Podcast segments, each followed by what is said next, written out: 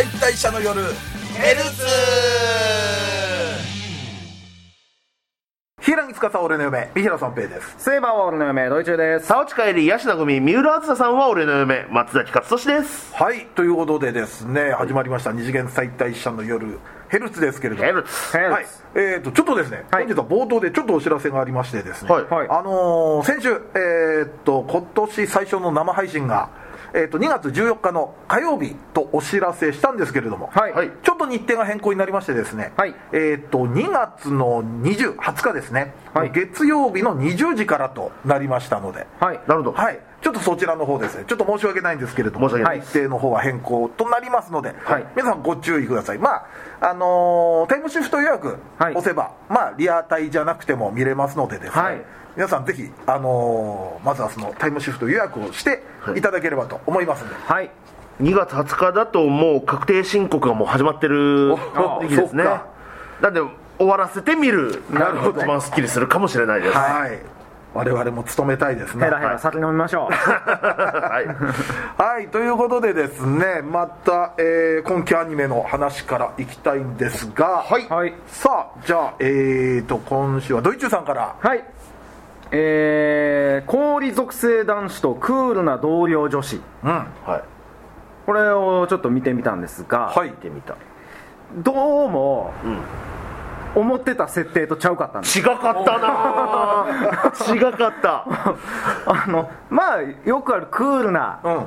男の子。うんうんうん。にさらにクールな同僚女子みたいなのん。のなんか恋愛模様なのかしらと思ってたら、えっとまず冒頭同僚女子のクールな女子冬月さんがうん。出勤しようとすると,、えっとじっとしてる男の人がいる、うん、よく見ると足が凍っとる。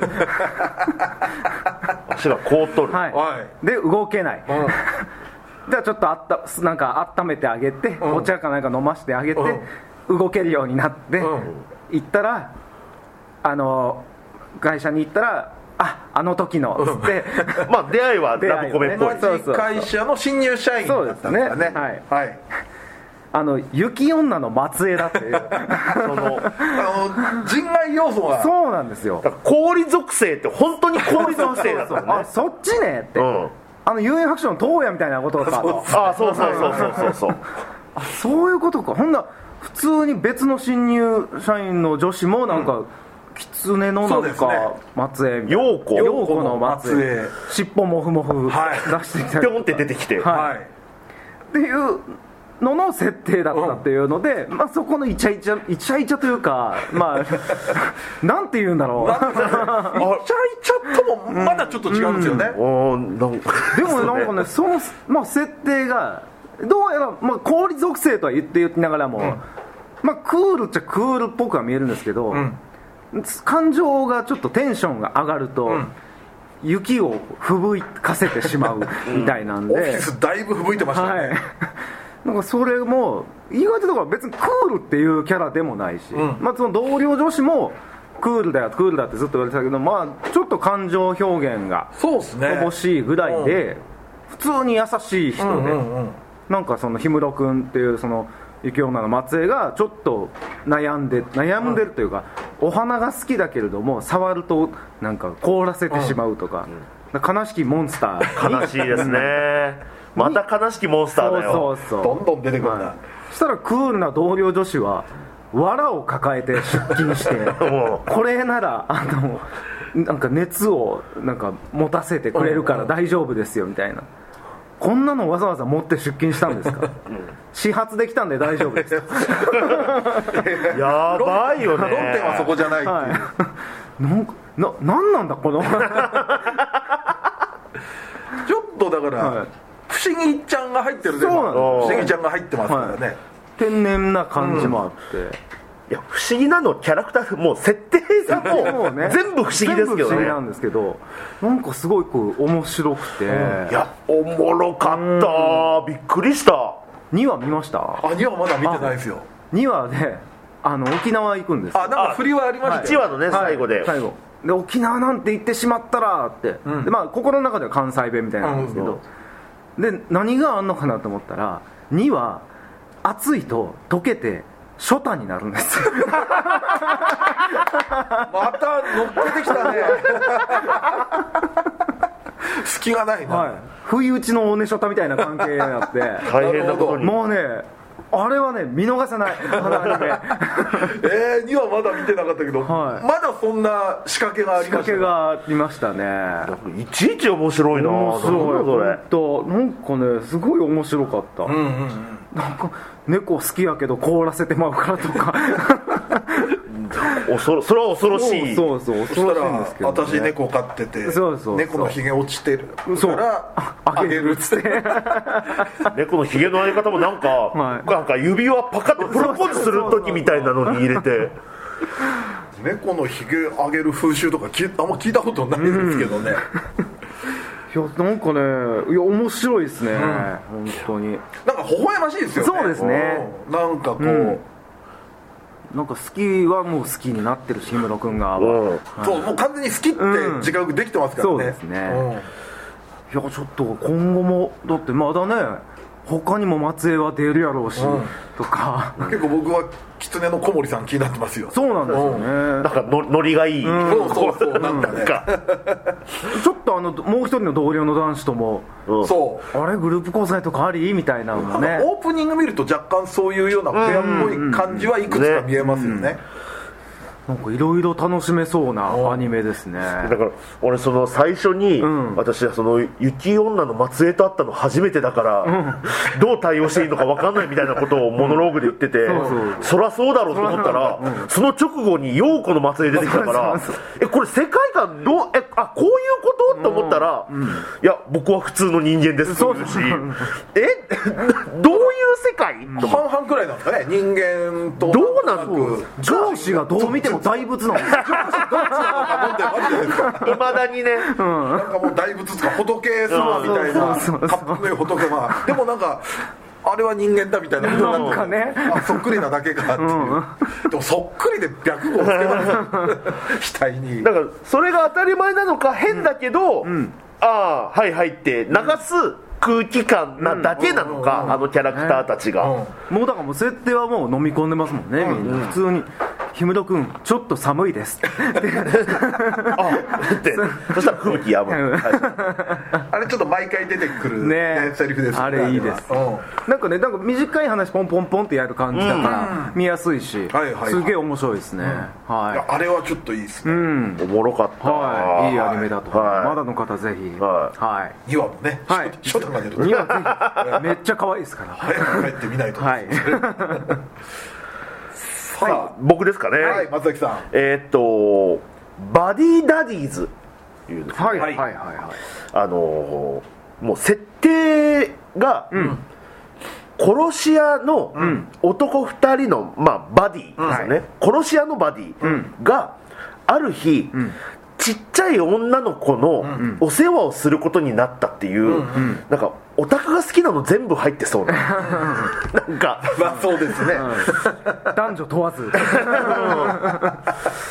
なんなんか多分小さい女の子がなんかそういう世界のなんかお世話になることになってみたいな、多くないですか？ね。まあ確かに。世界観踊る踊るしいのそう、にいや結構人死には出てますからね、めちゃめちゃ1話で殺してて、ね。出てますからね、殺してるところにその女の子がああのやってきて、わーいみたいな、うん。あの無邪気感、あれ多分あの子が現場来なかったらそんなに人は死ななかった。知らなかった。知らなかった。あのメインのねそのターゲットとなる殺し屋のターゲットとなるメインのんやつがいてそのさえ殺せればみたいなね、だから目立たないようにみたいなのはあるわけじゃない、もちろん、うん。それがあんな派手なドンパチになっちゃうから、なんか上司みたいな人に怒られてましたもんね。なんか睨まれてましたもんね、はい。なんかどういうことだみたいな感じで。でまあそのこの男殺し屋2人もあの一緒に、まあ、同居生活みたいなのをしてて、そこにこの4歳の女の子、4歳、4歳？相当ですよ。相当だな。だからまあ分かってなくでも銃パンパン銃撃戦の中、あんな笑顔でいられるって相当ですよね、あれ後々フラッシュバックとかしない？ちゃんとトラウマになってた。1415になった時に急にいやなんかね。で実はその子はその殺し屋のね一人のあの、クルスカズキっていうのをパパと呼んでいると、でどうやらそれは本当なのかみたいな話が今後ちょっとある、そうですね。一応今のところはその1話のはい。ターゲットだった男が、まあ愛人に産ませたっぽい感じのね。情報にはなってますけれどもなんかそのままそういくのかなって気もちょっとしますよね。うん。なんかねまあそうですね。なんかたやっぱりあのうーんちょっと言葉選びますけど、はい。あのああいう小さい子供が、なんかいろいろわーって無邪気にはしゃいでしまうことで大きな損害を与えてしまうっていうことに対して、僕は子供の方に黙っとけよってなんかちょっと思ってしまう気持ちはあるんですけど。なるほど、まあね。なるほど、うん。思ってしまう気持ちはあるんですけど、はいはいはい。あの2話であの最終的に2話もまた同じような、そうですね。あのターゲットの屋敷に、まあ、その点検みたいなので忍び込む、殺し屋。ママフィアのボスなんですかね。みたいな。ああみたいな。はいであのその子その子が、を家に置いてても、うん。もうついてくる、ミリちゃん、うん。だからもう車の中でじっとしとけんですけど、無理やろ。あのーまあ、まずあの2人が出たところでずっとプープーってクラクション鳴らしてて。もうねするよ。そりゃそりゃする。でどうした？って静かにしろって言ったらおしっこ。ほおしっこ我慢しとけっつって、ううんであそこでさせとくべきだったな。ね。その辺ででもいいから、そしたら そのマフィアその多分家の、そのなんか門番っていうか扉をね、あの見てるやつが見たら、ピンポーンっていうタイムみたいになって、もう潜入してんのよ、ん。潜入してんのよ、はい。殺し屋たちはね、はいはいはい。そしたら「おってなって見たら小さい女の子が「おしっこ トイレ貸して」って言って。そしたらその門番も割といい人で、貸してあげたの。よかったな間に合ってみたいな。ってで、家の中で出会って「あのあパパ!」って言って「あれなんだお前は?」みたいな感じになってはいはいはい「ちくしょうこうなったらパンパンパンパンパンパンパンパンパンパンパンパンパン」っていう結果的にですよ。血の海ですよ大惨事死人はなんか出なかったらしいですけど2話ではね。ー。言ってますけどそのレイ君ってもう一人のこれあまあまあそうかそうかはいはいはい。またこの殺し屋2人もタイプが違うね、うんなんかねクールなんと。どそううそう、なんかもうお調子者っつうか、うんちょっと3枚目チックな、うん。とあのクールなんだけど、ん。もうあの真正面から全員殺すみたいな。でなんか三者三様でなんか展開もまあでも面白いし、うんね。やっぱあれなんか見ちゃうね。うん、あとまあ何よりやっぱりそういう、えー殺し屋のその仕事に浸ってしまったキャラクターたちをなんか子供がん。癒すみたいはいはい。な展開になるのかなっていうのも思いつつまだ知ら分からないので、うん。この先の展開僕知らないので。まあレイ君のしこのオフの時の見た目がいいっすよ。全然違う。ああ全然髪をなんか下ろして。実は2ブロックだったりするんですよ下ねろしてる感じの。あれですねあの浦飯祐介のこうあ時みたいな。リーゼントの下ろした時みたいな、悠々白書で例えんといけんのかな。この時代。この時代。いやーでもねあのー本当にオタクは好きだと思います、はい。あれは見ちゃいます、はい、バディダディーズ。はい。はい。はい。じゃあ最後私なんですけれども、はい。あのー面白いなと思ったのが、えー人間不信の冒険者たちが世界を救うようです、はいはい。まあいわゆるナロー系の、ん。転生ものではないですけれども、まあ、冒険者ファンタジーみたいな。ファンタジーものですよね、はうん、でまあちょっとタイトルがあの表している通りまず冒頭でニックっていう、まあ、戦士が、まあ、冒険者のパーティーから、はい。まあ、追い出されるわけですよ、うん。うん。で、まあ、その結果、まあ、彼女にも捨てられるっていうことであ、はい。なるほどここで人間不信になって、ん。っていうことなんだなと思ったんですけども、その彼女にも捨てられた後にまあ本人の独白みたいなのが入るんですね、気づけば俺は立派なドルオタになっていた。うおーアゲートちゃん。えちょっと待ってこれえファンタジーでしょ？世界線は。何のアニメってなそうそう世界設定は。でもうなんかみんな一応ドルオタみたいなやつらがみんな、はい。一応そのファンタジー的な格好ではあるんだけれども、そこにハッピー。して、あのサイリウム振って、はい。うわーってやってる、だからあの僕あの D アニメストアのニコニコ視点で見てたんで、はいはいもう本当このシーンに立派なドルオタになっていたとともに、もうツッコミの文字がいわゆるもう弾幕状態で、はいわーって流れてきて。でまあそれでハッピー切ってサイリウム振っててでグッズ山のように買って帰って、ん。でもこれからどうしようと、はい。やっぱあの金稼がなきゃん。食べていけない、というかグッズが買えないと、はい。ちゃんと稼がなきゃ。はい。と、そりゃそううん、で酒場行ったら、まあ、そこで、えーとまあ、3人の、えー登場人物と相席になりましてですね、はい。で、え1人は女魔術師、うん。でこれはなんか聞くところによると優秀すぎて、ん。まあ、婚約者がコンプレックスを持ってしまい、ん。でそこをなんか悪い令状につけ込まれてなんか悪い噂吹き込まれて婚約,、えー婚約破棄になって、はい。みたいな、はい。そういう形で裏切られた、うん。女魔術師、ん。で、えー、と元神官の男性のゼムっていうのがはい。これもなかなかで、ん。まあ、貧困法制な神官で村人からの信頼も厚かったんですけれども、ん。あの幼女淫行のん冤罪を、ん。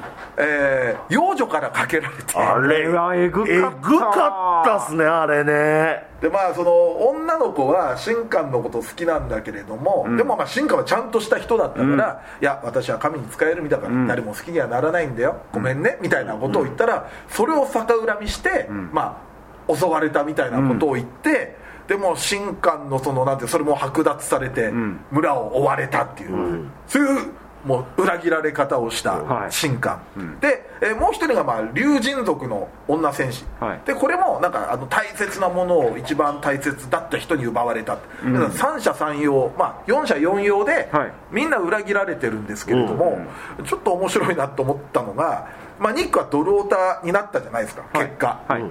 これ一人一人がねそのティアーナっていう女魔術師は、まあ、婚約破棄になってあのなんか家も放逐されるのかな,、なんか魔術学校とかも退学になって、はいで一人で、えー稼がなきゃいけない、でもなんかなかなか職にありつけない。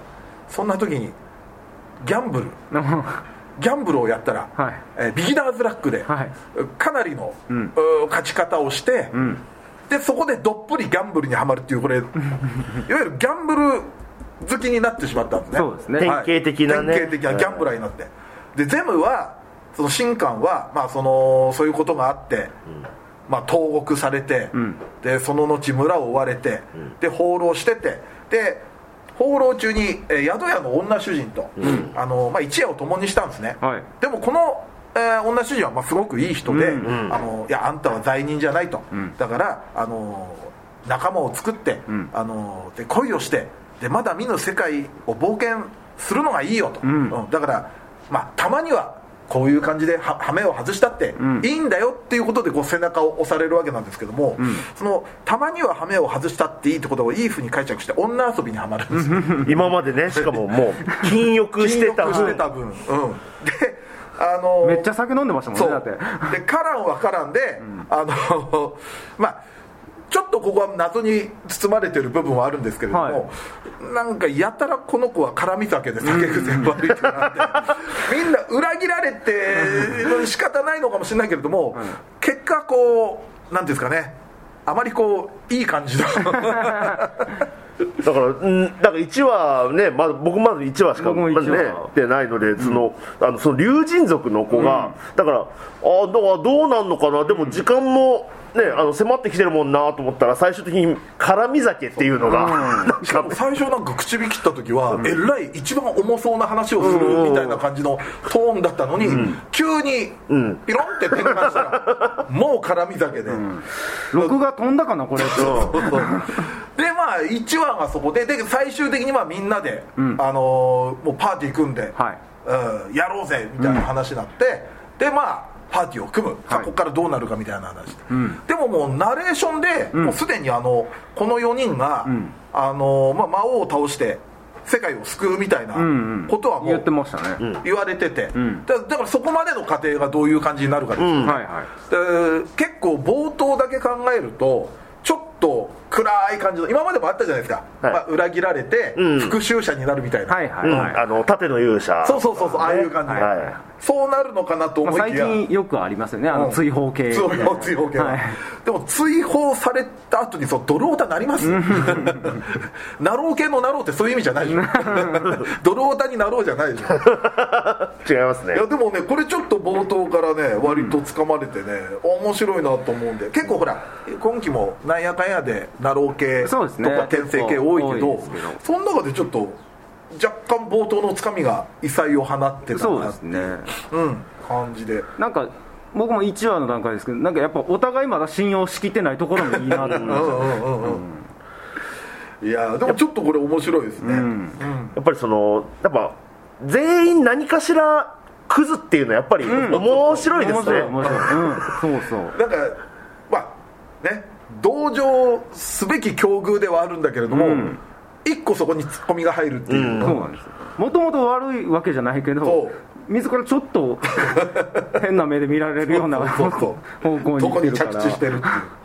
あとちょっと面白かったのはナレーションがあの清川元夢さんで、うん。多分だからもうな去年の夏くらいですよね亡くなるとねうん。多分その前にもう、アフレコね少なくとも1話はうん。終わってたんだなって考えると、結構前からねそうですね。作ってたような、しかもアフレコも込みでっていうことで、やっぱりそのなんかちょっとちょっとつまはじき者にされてたみたいな人が集まって、なんか何か成し遂げるって一応なんか典型的というかそうね。ベタではベタじゃないですか、おこれだけなんかしっかりなんか面白く見れたのはすごい面白い良かったですね、あとまあキャラもねいいしね、なんかそうですね。みんないい。女キャラも、なんかモブとか含めてもねちょっと可愛かったりもするんで、ぜひぜひねちょっと皆さんご興味あれば人間不信の冒険者たちが世界を救うよう見ていただければと思います、さあじゃあということで今週 A パートはこんな感じなんですが、はい。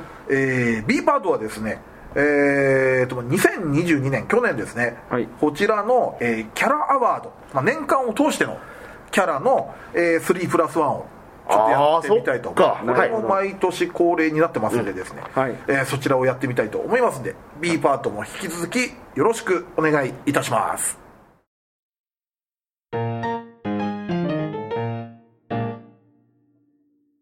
2022キャラアワード3プラス1発表。発表はい、先週も3プラス1でしたけれどもね、はい。まあ今週も、えー去年のもう年間通しての、はい。えー3プラス1ということで。そっか、年間通したやつはあの作品好きなやつみたいなのはやったんですよね。やったんですね、作品のなんか、はい。そうですね。ベスト、まあ、3みたいなのをやりましたけど、はいはいで、えー先週は前期の3プラス1そして今週は2022年通しての、はい。はいということで年間通したらやっぱりうん。むずいっすね。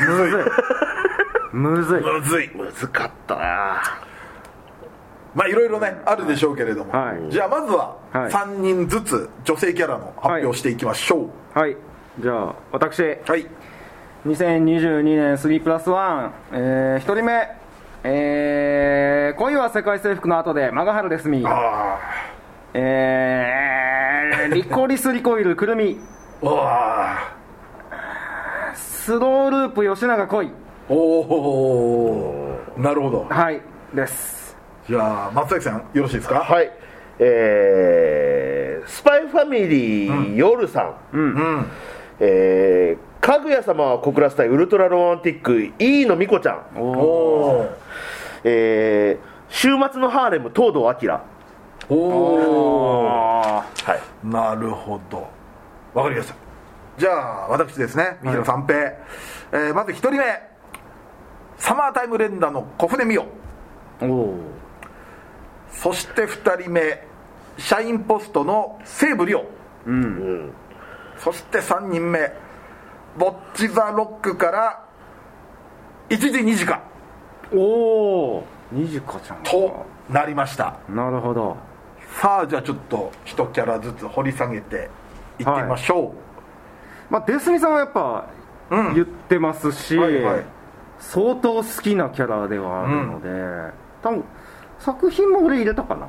た確か入れてます、はいはい。入れてますね、ちょっと本当し早早く人気やってほしいぐらい。なんなら、あのクリスマスプレゼントあげたいみたいな時にもであデスミさんじゃなかった？あレスミさんの話ばっかしてるな頻度高いです頻度高いです。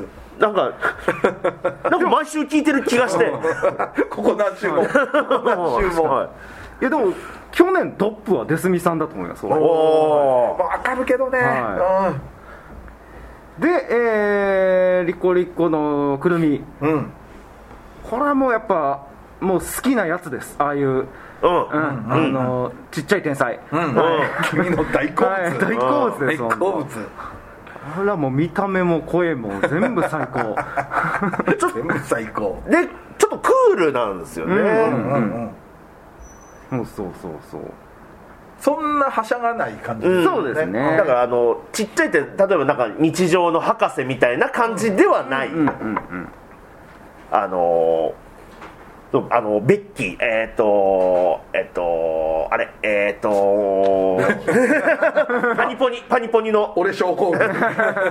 パニポニの あのベッキーみたいな、ちっちゃいなんか先生天才だぞっていうタイプじゃなくて、そうそうそう。本当に本当にねちゃんと。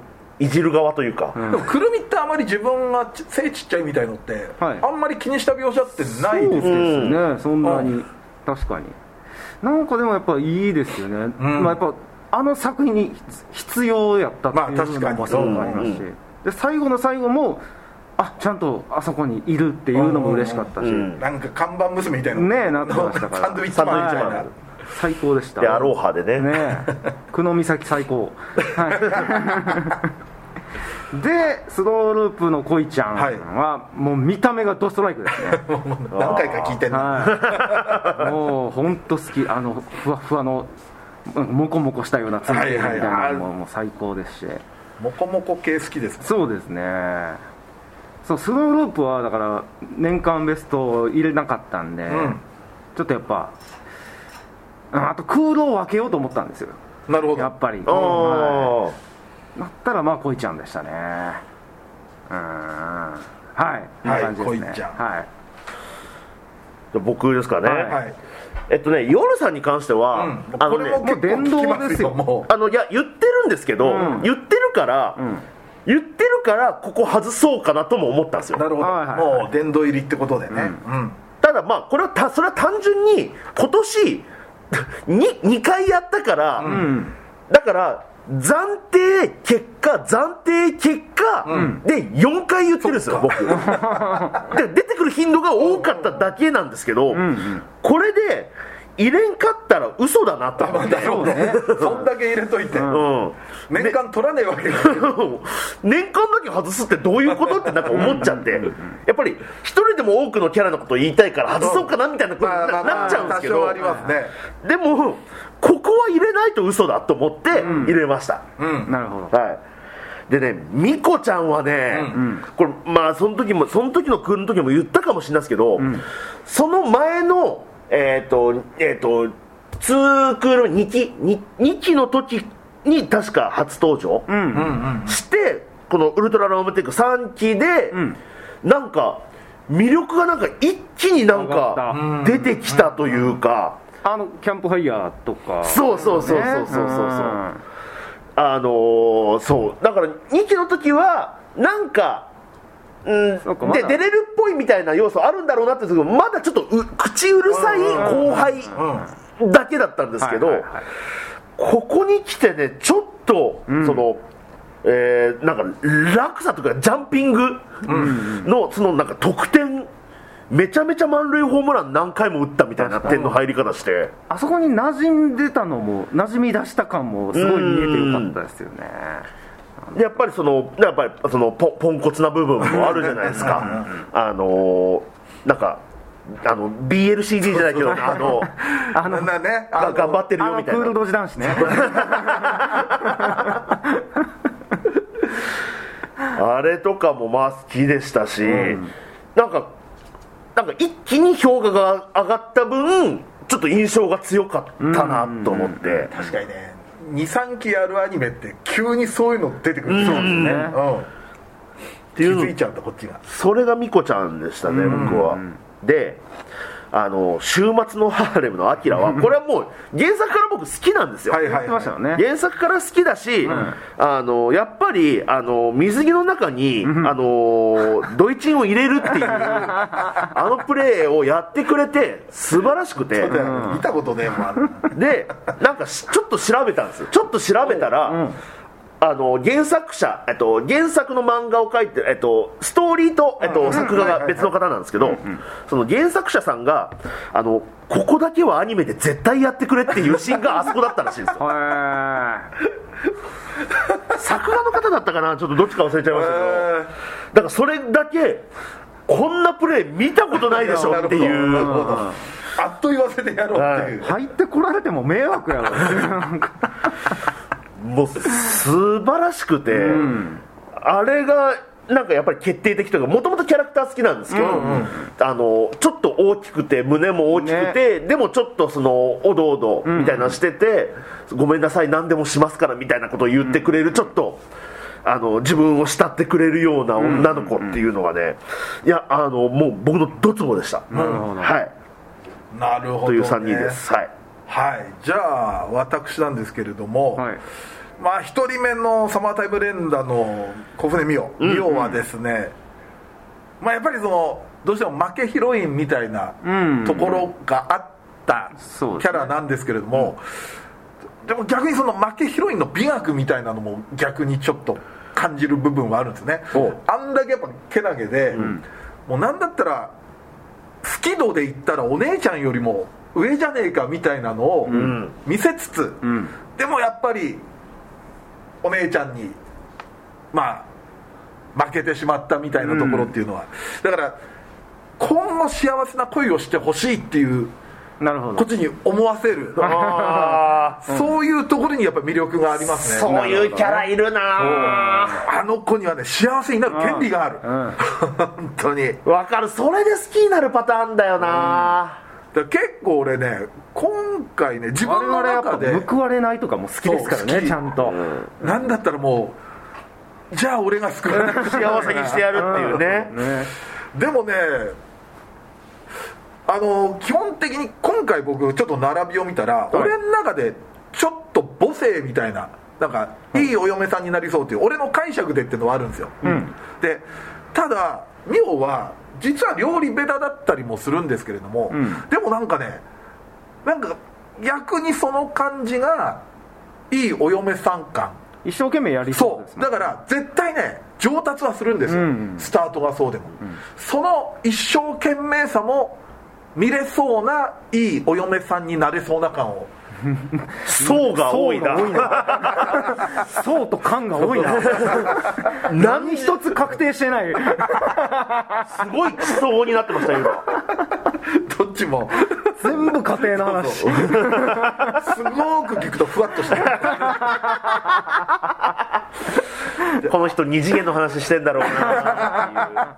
実体のないやつの話をしてるから足元が固まってない。でもあとはねでもちょっとその健康的なエロスさうも、んエロかった。やっぱりああいう感じでのまあ日焼けでうん。色黒っていうのと、セーラー田舎っぽいセーラー服っていうのはそうですね。ちょっと合うなっていう、それビジュアルも込みで好きですね、うん。で、えーっと社員ポストの、えー、西武リオリオ。リオ様。リオ様はねだからいい意味での裏表。うん。もう表がお調子者で裏がすごくいい子っていう、うんあそこはね良かったですね、結構ああいうキャラってひねくれてそうなうん。キャラ作りではあるじゃないですか、表の感じっていうのは、うん。でも全然素直でひねくれてないところが、ん。多分いい子好きなんでしょうね。まあそれは言ってますよ。だからね。やっぱあのチラシ配りとか最高だったもんな。ね。私はいいんで他の2人を見てくださいとにかく後の2人がすごいんですっていうあれを言える。うんだって一応ブチ切れた手を装ってさ出て行ってさそんなことしてんすよ。それは好きになるよ。ね。あんなの見ちゃったら。俺たち見てましたからねあれ。あとちょっとね個人的にはあのまあ一応最初は失敗したあの苦手なピーマンでしたっけ？はいはいはい。あれを後々克服してたっていうのは、んうんうん。やっぱちょっとポイント高いです。なるほど。なんかねそのいいお嫁さんになりそうみたいなのあったじゃないですか、え遠い将来自分の子供がピーマン食べられなかった時にそのあの時の話をなんかしてあげそうな気がする。なるほどね。その余地げが。あげそうな気がする。あげそうな感が。あげそうな感が。あげそうな感が漂ってるのよそんなんだともう確定でしょうこれは。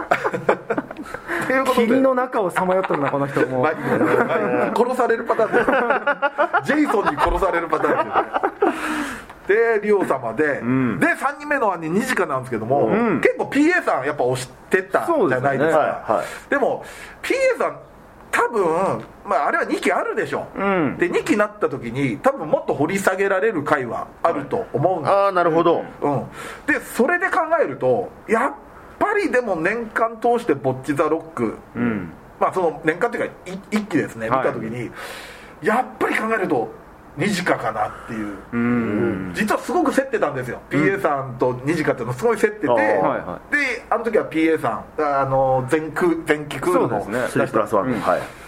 でもねやっぱりこの大きな夢も抱えつつ、だから一番多分そのバンドにかけてはちょっと本腰であろう。そうですね。うんでそういうバ背景があると、もっとツンツンしてもおかしくないんですよ、ちゃちゃんとやろうよとか。ああはいあのもっとあそここうしようよああしようよ曲を覚えてとか、うん。でもあまりそういうことあまりとか全然なく、ん。すごく屈託のない感じで、バンドに取り組んでてでなおかつ引っ張ってくれてる。これ文字通り本当みんなのお母さんみたいな感じで。確かに。超いいリーダーですよね。あんな子クラスにいたら絶対好きになるなと思って。おお確かにあっち側の学校の話とかも見てみたいですね、ねそうですよね、うん。ちょっとねニジカはね強いですね。単純に、バンドメンバーでいうと一番好きですね。うん。だって絶対好きになるって今回は宣言しましたからね。同じクラスになったら。もうそうとかかんない漂ってるとかそんな。絶対っていう言葉を。クラスにいたら好きになりそうな感が じゃなくてもうなるんだ好きには。いやちょっと最近だからそういうちょっと明るくて引っ張ってってくれる子みたいのは割とストライクに入ってきてるのかなるほどなって気もちょっとしますねはいということでこんな3人でしたけれども、はじゃあプラスワンいきましょうか。いはい。はい男性キャラですね。はい。さあえーっと女性キャラ3人挙げて男性キャラを1人挙げる。プラスワン、はい。もう出揃ってますか？はい。はい。じゃあせーのでいきますよ、はい。はい。せーのでキャラ名を。はい。せーの。五条ミカ君お？別れたから分かれました。私五条君ご五条君えーっと恋キセ恋の、はい。僕は、えー最近雇ったメイドが怪しいユーリ君。ああはい。僕はリコリコのミカで。おあーそっち？いちや。なるほど。こと今年というか去年ですね、去年結構まあ可愛いキャラもいいたんですけれども、うん。結構横並びだったかなと。俺の中でね、はいはいこはい。の可愛いキャラ勢の中。が、はいはい。でもちょっとその中でミカってちょっと異質な感じで、もちろん。可愛い中と比べたら異質ですよ。でもやっぱりその男性キャラとしてもね普通の、なんか年間通して見た男キャラの中でなんかもう強くもありかっこよくもあり、でなおかつ優しいっていう。そうでやっぱりちょっとそういうあのー男性を好きっていうのもまあめちゃめちゃ母性持ってあるから本当母性ですね、だからドイチューとかあもう言ってたけどあのその晴れ着を、はいはい。あのーね娘にそうそう。お母さんが着せるみたいなね。着せるとこなんかは完全にこれ母のう感ん。で負の部分全部背負う感じとかもなんかかっこいいしな。じでやっぱりでも最後のあの足をずっと怪我してたのを装ってたっていうのなんかも本当に戦う男の一面もあるじゃないですか。あれとかもあったんでやっぱミカちょっと一番インパクトもあったし。なるほどね、うん。あそこのくるみとの会話良かったですもんね。あ最後です最後の最後のそう、黙っとけよみたいな、あお前は怖えからな。って、ーうんうんうん。くるみだけが見てたってことになってるんですよねあそこ。ああ俺も五条く迷った。五条くんね。こだって松崎もね好きだったはい。僕も好きだ好きでした。でも今でも好きなんです 女性キャラの話してる時そこまで言うキャラいなかったけど五条まあ確かにな五条君君はは。やっぱもう好き。もうわかる。本当に。あでも五条君もやっぱ可愛かったもんな。そうなんですよ。可愛いしあの10巻やっと読んで可愛いし面白いんですよね。うん。すれ違いとかもやっあぱいいんですよやっぱ。真面目だしね、そう真面目。そうだよね。どう誰をもう嫁にあげてもいいわって思っちゃう。五条君ー五条君には。はい。どんな人でも幸せにしてくれるんじゃないかなって。ああはい思っちゃいますね。だから真面目っぽさもありそういううぶっぽい感じのもあるしでもその職人としての腕みたいなスキルみたいなの持ってるっていう。料理も上手ですし。手に職を持ってるそう感じがですね。すごくありますよね。派な男よあいつは、うん。それに引き換え。我々なんかゆうりくん。ゆうりくん。ゆうりくんね。えっといろいろ考えてた。と五条くんも考えたし、えっと当然その男としてかっこいいなんかミカも僕も考えたし、えっと次男も。次男ダミアンあはいはい。ダミアンも。ね。だし、うん。えっとただもうもうこれはトータルで考えて、ん。えー一緒のお布団で寝たいの誰でも決めました なるほど。なるほど。一緒に一緒のお布団で寝たいえキャラ部門ーの 第1位。何位までいいんだろう。だでしたね。もうあの3プラス1っての1はあの男としてだ友達としていいやつとか、うん。じゃなく、もうそういう目で見てる？なんで決めようそれでいいですので決めようと思った時に、うん。一番可愛かったのはゆうりくんでした。ああなるほどね。なるほどね。なんか毎回でも自分の中ではい。何かしらのテーマみたいにできる時ありますよね。こういうの選ぶ時ありますあります。うん。そうしないともう誰選んでいいか分かんいなくなるやそうなん時もあるからですよね。俺あの3プラス1で、だからい入れたかったやつ、ちょっといいですか、あれあのあけびちゃんのあの 写真部の子。ああはいはいはいはい。ああのエロエロい、はいああエロい。送っちゃった。はいはいはいはい。そうだよね。えっと谷そうそう。谷谷なんとかさんだったかな。自分のエロい写真送っちゃった。あそうそうそうそうそう。俺やっぱり年間通してだから作品リストみたいなのザーって見た時に、やっぱりあの話なんすごくいいなってなんかなっちゃって、うんうんうん谷川圭だ。あそうだ。ああはいはいはい。谷川さんだ、とかなんかそれがうわーってなんかなっあちゃって。れエロかったなエロかったな。あけびちゃん撮る時もエロかったしな。うんそう。エロいなあの子。うんあの子エロいっす。スケベだね。はい。だからその辺とか一番成績いいんですよ。え成績いいからこそはめ外しちゃうそうそうそう。そうエロ漫画によくあるパターンですね。はい、あります。ね。とかリコあのリコリコのうん。水着とかも好きだったんで、うん。その辺とかはなりますね。俺結構そのえー、と例えば2022春とかってバーってリスト出したりはいはい。してるノートに書いてるんだけど、はい。でまあそれ見返してああそっかってなるとあのー舞妓さんちのまかないさんのあーキヨさん入るなと思ってリストに入れて、あれと思って1年前の放送聞いたら、あの去年の そうか。そうかそっか。先にちょっとまたいじゃってたってのもあったそうかそうか。ね。そういうのもありますよねまさかの2年連続受賞そう。の。そうでもそんくらいね俺の中でポテンシャルの高い子だったから。連覇しよう。連覇した。何勝手に連覇。てめえが勝手に。僕そういうのは格好のいい名付けのさっちゃんを。さそうだそうだ。ああ。うん。さっちゃんはちょっと迷いましたね。あの子もいいわかる。うん。いやももう切りないですな、うん。そう切りなかった。まあ、ということでこれが我々のはい。去年の、はい。えーキャラアワード3プラス1だったということで。はい、皆さんの3プラス1キャラアワードも教えていただければと思いますので、よろしくお願いいたしますということで、えー今週 B パートは2022年キャラアワード3プラス1を発表いたしました。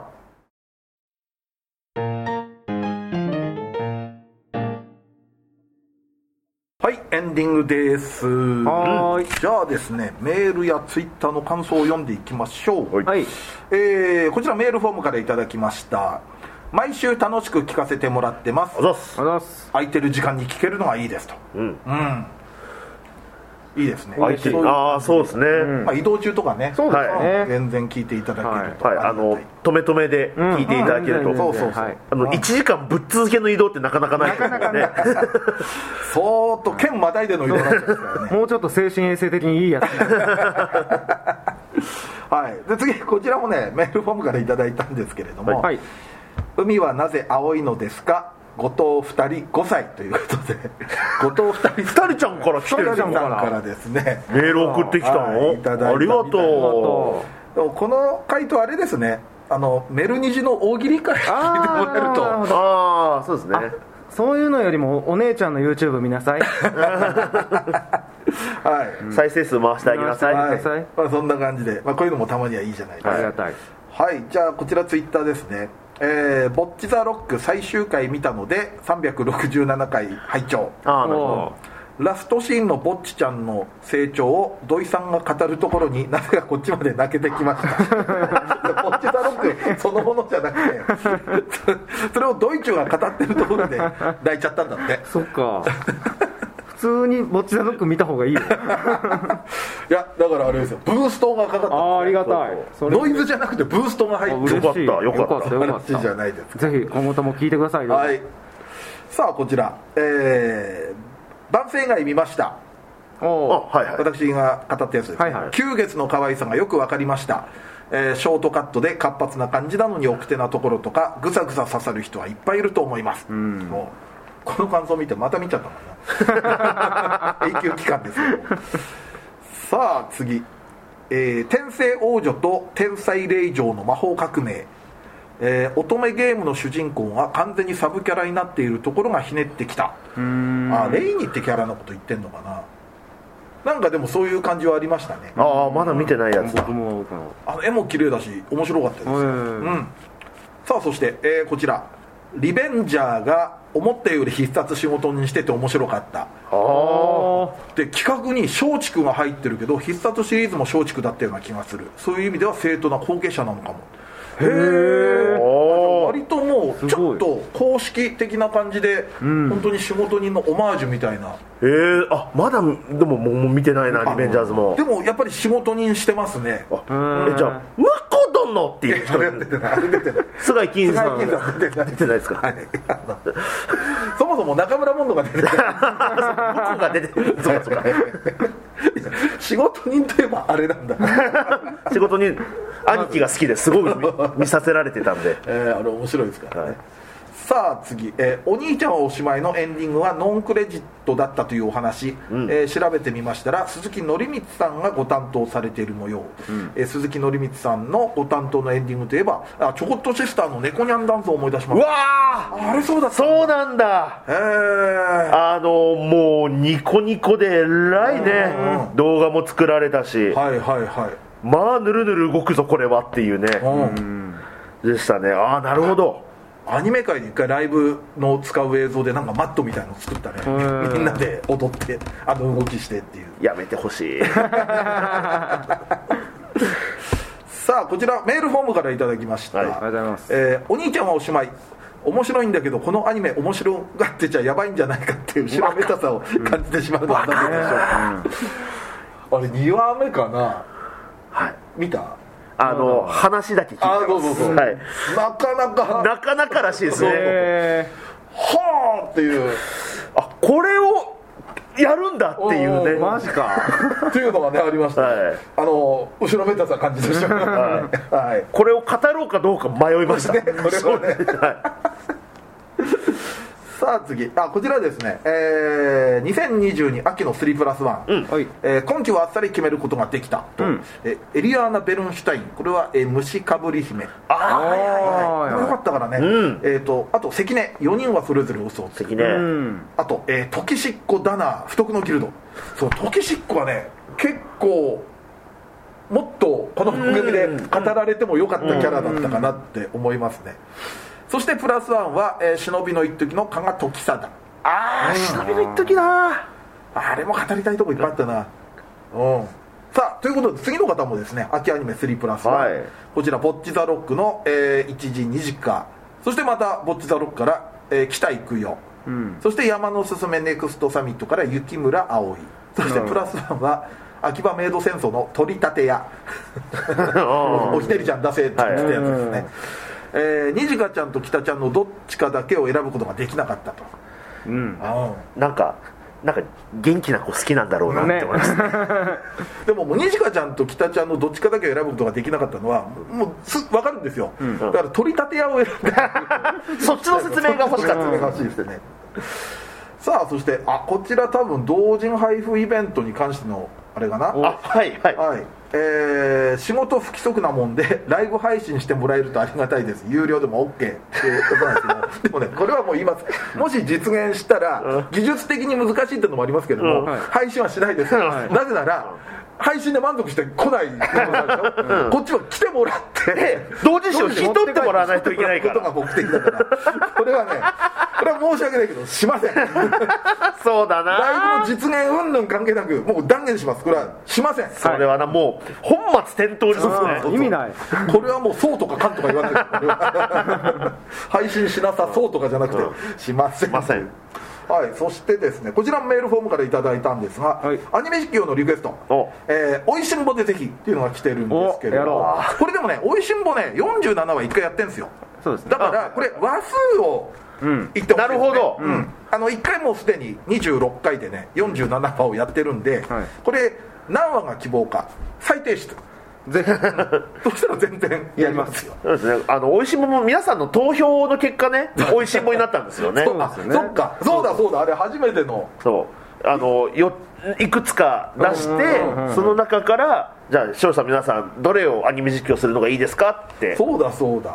アンケート取った結果美味しんぼを見たいっていう。ねでも全然やりますよ。まだまだクレイジーな回いっぱいありますいっぱいありますから。はいそしてねもう一つこれもアニメ実況のリクエストですね、はい。えー足立と島村第一話を実況してもらいたいです。お足立と島村の関係が深まったり深まらなかったりする様子をぜひお三人と共有したいです。なるほど。1話ね。まあ1話か。うん。そうですね。久々に見たい感もありますね。まあね今日お聞きの通り、あのー実際会っての,、はい。あの収録なんで、はい。あのー2月のねはい。あのアニメ実況はうん今日収録したんでしました。はいでもこれ全然3月にスライドできますからね。はい。はい、足立と島村はとりあえずやりましょう。やりましょう。やります。はい。やります。はい。決まりました。えー3月に配信予定となっておりますんで、ぜひぜひよろしくお願いしこうます交互期待。交互期待。間に合えば美味しんぼもね。やりましょそうですね。やはい。やってくれ言ってくれれば全然やりますから。いろんな話数飛んできたらどうします？いろんな人から。やるっきゃねえっしょ。で もそれくじ引きでしょ。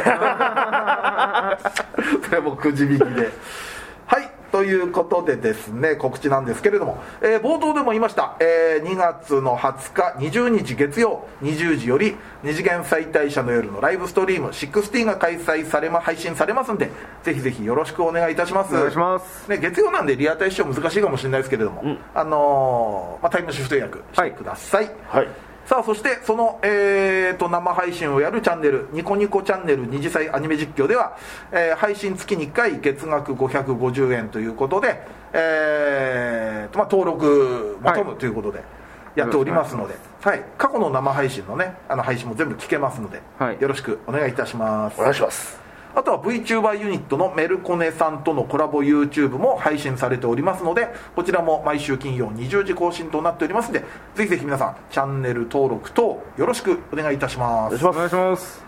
さあこのラジオは Twitter での感想と宣伝を求めております。ラジオを応援したいなと思われましたら番組を聞いての感想オタク話など何でもツイートしてください。ツイートする場合は「ハッシュタグひらがなで二次祭」をつけてください、えーツイートは番組内で取り上げますがツイートの場合は基本的にお名前は明かしません。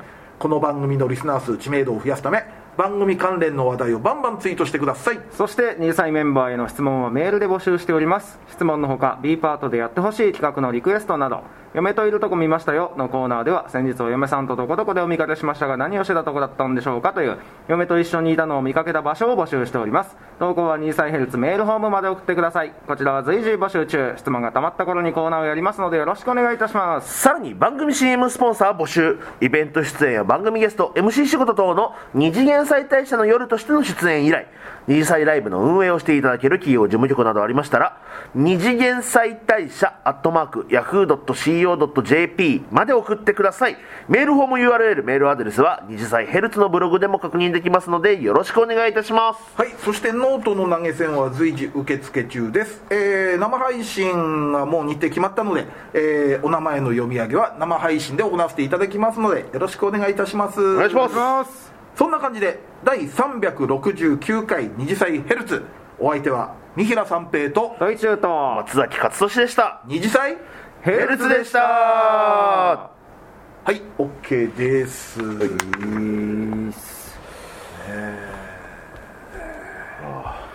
来週も3プラス1ですね。そうですよね。はい。2023冬アニメ。冬の暫定。の。あ今期か。ああそうか。3週連続。なるほど。3プラス1そうか。はなるほどね。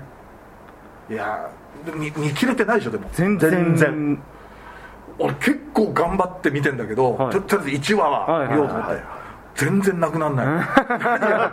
不思議。いや今期増えてってるでしょだって。本当 見ても見ても。またこれなんか新しいの始まったな いや今期でも例年に比べて本当多い。多いですよね。ですね。うん。ここ何年かで一番多いクールかも、うん。だから全部をハードディスクに予約しきれなくてこれは例えば D アニでやってるアマプラでやってるからこれはテレビで録画やめようやめとこう。なるほどなるほわどかりますそれ。普通の番組も撮れなくなっちゃううんそうですね。いや多い。だだ大丈夫かなアニメ業界。大丈夫ですか皆さん富さん過労死とか やめてくださいよ本当に。健康にはね本ね気をつけてください。注意しては我々も健康に注意してみないと。い、はい、我々のねあの好きなキャラをもっと描いてくれないといけないので、息長く。そう。そう。ぜひぜひよろしくお願いします